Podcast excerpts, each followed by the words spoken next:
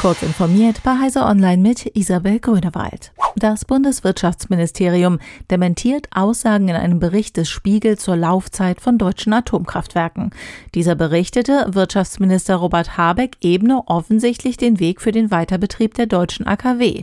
Dafür würden die Bedingungen der Stresstests geändert. Die Berichterstattung ist Quatsch, heißt es in einer Stellungnahme aus dem Ministerium für Heise Online. Es sei auch kein Szenario berechnet worden mit dem Ziel, den Weg für einen etwaigen Weiterbetrieb von Atomkraftwerken zu ebnen, sondern es werden verschiedene Szenarien gerechnet, die eine unterschiedliche Intensität der Stressfaktoren annehmen und alle werden transparent veröffentlicht, schreibt das Ministerium. Auf die Frage von Heise Online, ob und wann Ergebnisse des Stresstests vorliegen, ging es nicht ein die Wiederansiedlung ausgestorbener oder verdrängter Tierarten und das sich selbst überlassen der Natur, das sogenannte Rewilding, wird unter Experten als Möglichkeit diskutiert, zwei Fliegen mit einer Klappe zu schlagen. Das rasante Artensterben zu stoppen und gleichzeitig die schlimmsten Folgen des Klimawandels zumindest abzufedern. Harte Zahlen zur Wirksamkeit des Konzeptes gab es bisher nicht. Nun haben Forschende der Kansas State University die Ergebnisse einer Langzeitstudie zur Wiederansiedlung von Bisons veröffentlicht. Im Vergleich zu den nicht beweideten Flächen wies die Fläche mit Bisons auf 10 Quadratmetern einen doppelt so hohen Artenreichtum an einheimischen Pflanzen auf.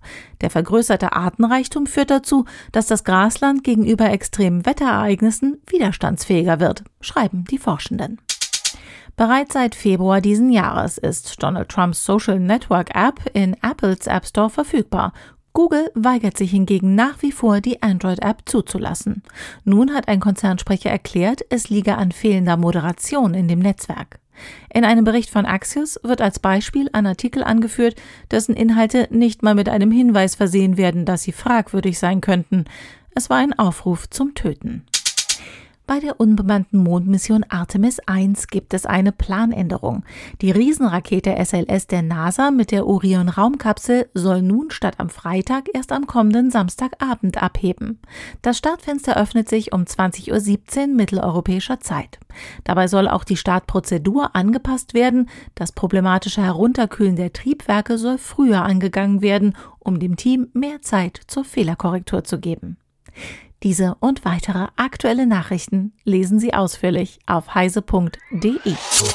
Werbung Jonos ist der größte Hosting-Anbieter in Europa. Mit Hosting-Dienstleistungen, einer Cloud-Infrastrukturplattform und den passenden Services bietet Jonos alles für den digitalen Erfolg. Von der Domain über die Webseite bis zur Cloud. Auf Wunsch unterstützt Jonos alle KundInnen mit kostenfreier Beratung durch feste Ansprechpartner.